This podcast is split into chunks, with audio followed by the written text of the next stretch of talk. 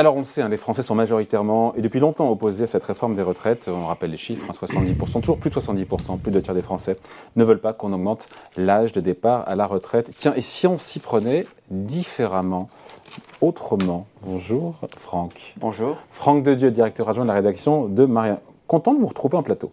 Oui, en chair, également. en chair et en os. Euh, réciproque. Vous ne niez pas qu'il y a quand même un petit problème de financement. Il y a toujours ce débat autour, il y a un problème, il n'y a pas de problème de financement le corps qui évalue, qui fait des prévisions régulièrement, qui parfois s'est trompé, c'est lui-même des jugés, montre quand même qu'il y a un petit sujet. Oui, dans les prochaines il y a un sujet de déséquilibre à la fois démographique et donc financier. Euh, ça ne veut pas forcément dire que parce qu'on est, euh, pense à d'autres solution que le, Non, mais il y a plusieurs milliards, pardon, on, évacue le sujet. il y a plusieurs milliards d'euros, voire dizaines de milliards d'euros à trouver euh, dans les prochaines années. Voilà, exactement. Donc il faut poser la question en pas ces termes. Hein. Il ne faut pas poser la question en, termes, je dirais, de, de nier euh, le déséquilibre, mais plutôt se dire on n'est pas pour le statu quo, on est pour d'autres solutions. Est-ce que ces solutions passent par le, travailler plus mm. longtemps et faire payer davantage le salarié actuel? Il y a faire baisser les pensions, mais la réponse est non. Personne ne veut que les pensions soient encore plus désindexées. Elles le sont déjà d'ailleurs pour partie par rapport aux actifs. Euh, qu'est-ce qui reste? Il reste augmenter les impôts, les cotisations, mais ça, le gouvernement a dignette, donc ça, on oui, oublie. D'abord, euh, le gouvernement, euh, nous, on est journalistes, on n'est pas au pouvoir, et on pose sur la table des solutions. Alors justement, on, elles existent, il y a d'autres pistes à explorer. C'est ça votre idée, que le fait de travailler plus longtemps. Et votre idée, déjà, c'est de produire plus. Oui. Ça veut dire quoi de produire plus? Alors, euh, c'est une bonne question. Produire plus, euh, on, peut produire plus en, en augmentant le taux d'emploi. C'est la philosophie générale euh, du gouvernement. On peut aussi produire plus grâce à la productivité. La Concept qu'il faut réexpliquer. La productivité, c'est la production de valeur, de richesse, à un moment donné, c'est-à-dire dans un cadre euh, de temps déterminé. Je vous donne juste euh, une, un, petit coup d'œil historique dans le rétroviseur. En 1975, 1975 c'était euh, il, y a, il y a longtemps, mais ce n'était mm. pas non plus le 19e siècle. On travaillait 18% de temps en plus. On produisait la moitié de richesse. Ça veut dire que quelque part... On a réussi à travailler moins en produisant plus. On a réussi à travailler à la productivité. C'est-à-dire que... On a réorganisé notre façon de travailler, on a sûr, mis le, progrès technique est passé par là. Euh, bien entendu, évidemment.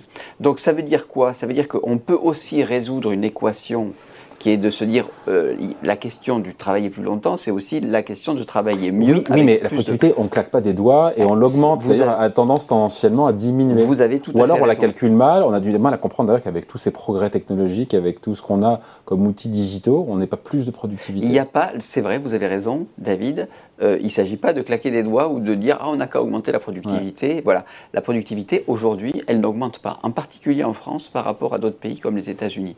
Bon, euh, moi, je crois qu'il y a un problème euh, qui n'est pas lié à l'assiduité euh, forcément des salariés, pas du tout, ni d'ailleurs un problème forcément de, de, de RD.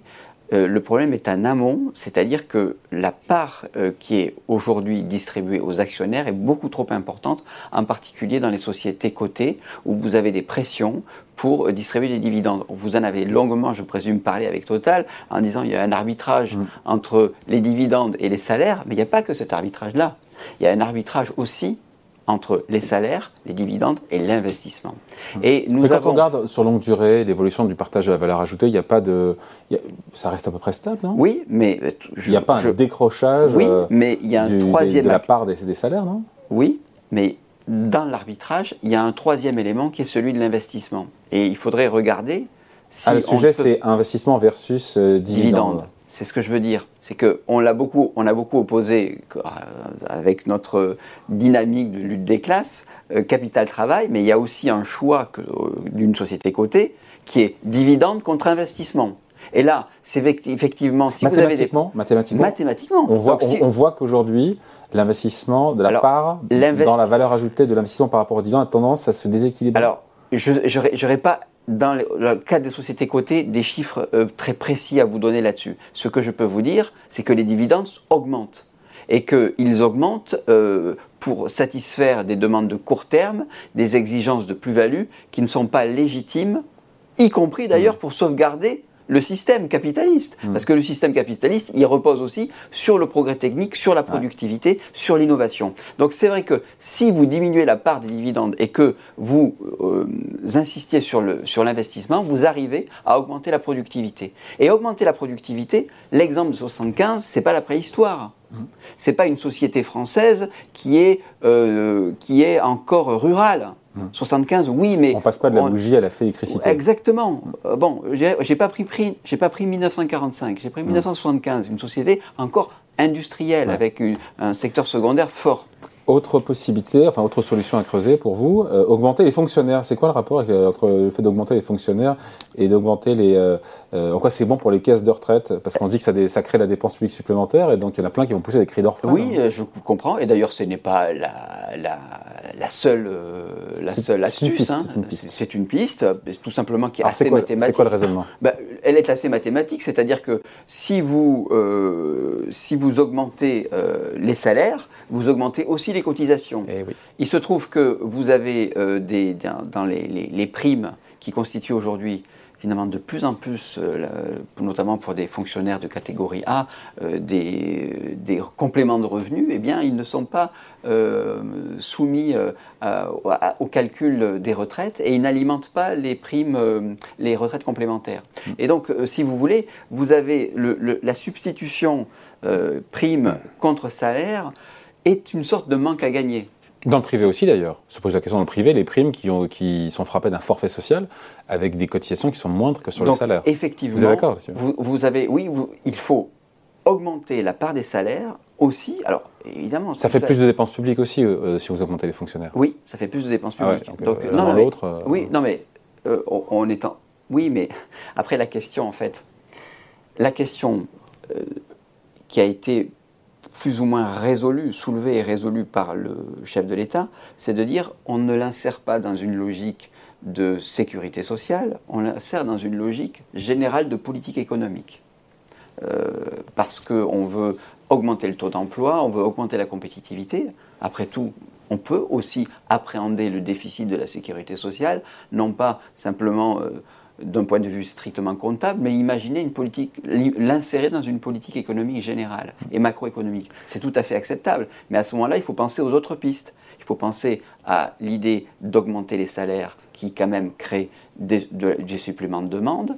Il faut penser, quand je parle d'augmenter le salaire, ça veut dire aussi combler l'écart entre les hommes et les femmes. Ben oui, par le haut. C'est-à-dire que quand vous avez 26% de, décalage, si vous entre le salaire des hommes et des femmes. Voilà, au bénéfice euh, des hommes et surtout, pardon, je ne devrais pas dire au bénéfice des hommes, mais surtout au déficit des femmes, eh bien vous avez moins de cotisations. Hmm. Et si vous mettez à niveau, vous avez euh, des cotisations qui augmentent et qui seraient capables de, euh, nous dit le corps, de largement résoudre le déficit à, horizon, un horizon assez lointain. Donc euh, il y, a, effectivement d'autres pistes. Et notamment augmenter l'emploi des seniors. D'ailleurs, même si on devait faire cette réforme des retraites telle qu'elle est souhaitée par le chef de l'État, la question se poserait de l'emploi des seniors qui, au-delà de 50 ou 55 ans, euh, ne sont pas euh, désirés en entreprise. Oui, c'est-à-dire que s'ils cotisent à quoi bon à quoi, Voilà, on peut se dire à quoi bon. Si, euh, donc il faut imaginer des pistes. Le gouvernement imagine des pistes hein, pour que les, les, les seniors. Les boîtes gardent leurs seniors. Voilà. Vous avez aujourd'hui euh, les, 60-64 ans, 12% euh, de chômage. Donc euh, ces, gens-là, ils ne vont pas, une fois la loi promulguée, trouver du boulot. Mm. Je dirais même plutôt qu'ils ne vont pas en trouver. Donc ça va poser un problème. Il faut effectivement se demander où est le fameux plan senior qui était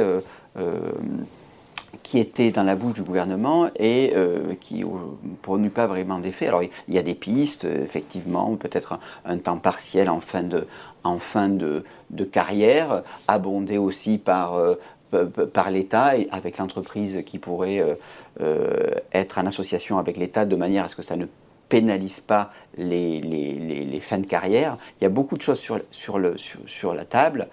il faut quand même penser à eux. Vous souhaitez aussi indirectement augmenter les impôts parce que vous parlez de mettre à contribution le capital. Mais encore une fois, le gouvernement a dit non, on n'augmente pas les impôts. Non.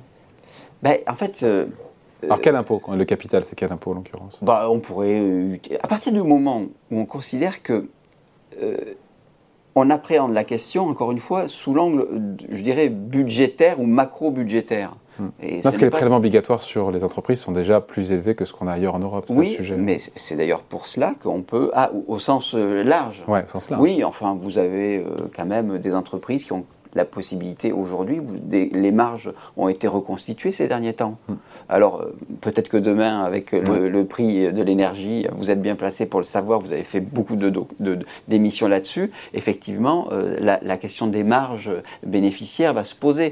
Mais de, si on, fait un, pas de côté, je crois qu'on peut imaginer que ces super profits, euh, que ces dividendes, que le capital peut être mis à contribution. Je veux sous dire, quelle forme, sous quelle forme concrètement? Ben, sous la forme de, par exemple, des, super dividendes. Hmm. Euh, c'est quand même le modem qu'il a proposé. C'est pas totalement des gens qui veulent abattre le mur de l'argent tous les, tous les, avec, matins. Euh, un prélèvement forfaitaire unique qui serait de 35%, non plus de 30%. Oui. proposé par le modem à l'Assemblée nationale. voilà, pour, des, pour des, ce qu'ils appellent les super dividendes, c'est quand les, dividendes excèdent de 20% une moyenne au cours des quatre dernières années, quelque hmm. chose comme ça.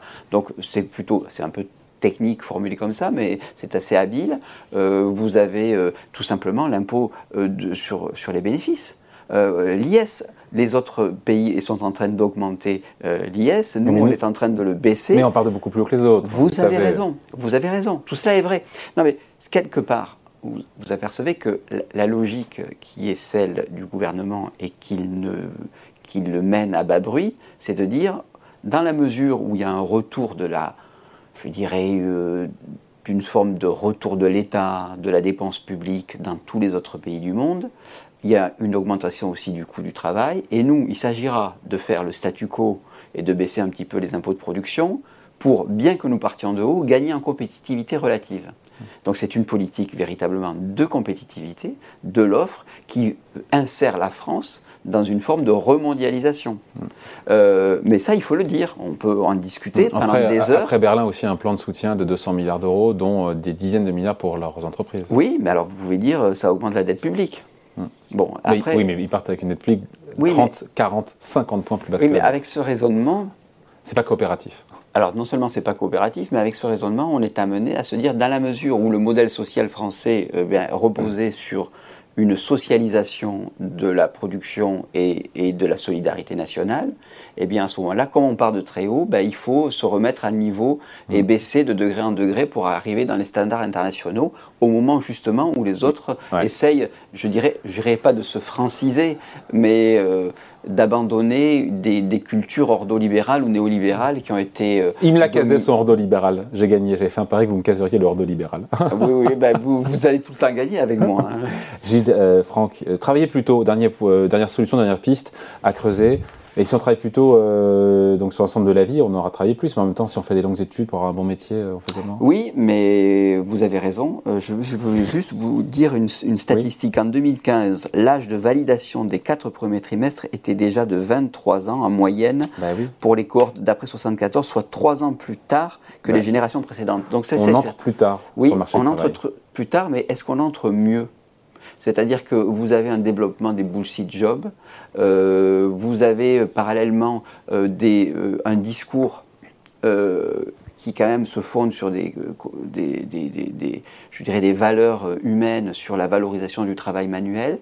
Donc on peut imaginer aussi que l'alpha et l'oméga soit pas qu'on soit tous des bacs plus 5. Il y a aussi, mm. euh, je dirais, des beaux métiers. Pour faire un plus euh, du bullshit job, travailler dans une. Euh, appuyer sur. faire du PowerPoint toute la journée, en étant simplement le rouage d'une grande machine mm. qui nous écrase. Beaucoup de jeunes n'ont pas envie de ça. N'ont pas envie de ça et se tournent vers peut-être des choses qui ont un peu plus de sens. Et je, je crois qu'il y a aussi des, études courtes qui sont euh, des études à valoriser, à valoriser, je dirais, sur le plan humain, hein, sur le plan humain, sur le plan de, du rapport au travail, à la création, et puis aussi sur le plan euh, financier, parce qu'elles sont bien rémunérées. Il ne s'agit pas de dire il ne faut pas faire d'études, mm. mais il s'agit de dire ben, euh, la France, la Startup Nation avec que des ingénieurs, ça ne va pas.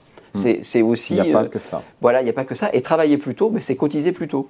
Voilà. Et donc voilà, donc il y a d'autres solutions, d'autres pistes à creuser. Tout ce panache, évidemment, pour essayer d'aboutir à, un équilibre du système des retraites. ce sont des pistes, on en fait aussi preuve de modestie. Tout n'est pas. Euh, Voilà. Qu'est-ce qu'il y a cette semaine sinon à lire dans le magazine Marianne Eh bien, euh, c'est sur les deux ans de la, la, décapitation du professeur Paty.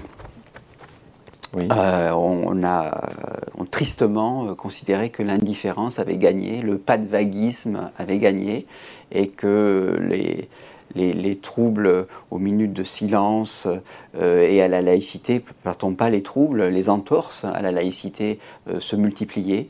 Et le plus jamais ça que nous avions, euh, je dirais, écrit, eh bien ce plus jamais ça, malheureusement, il n'a pas été entendu.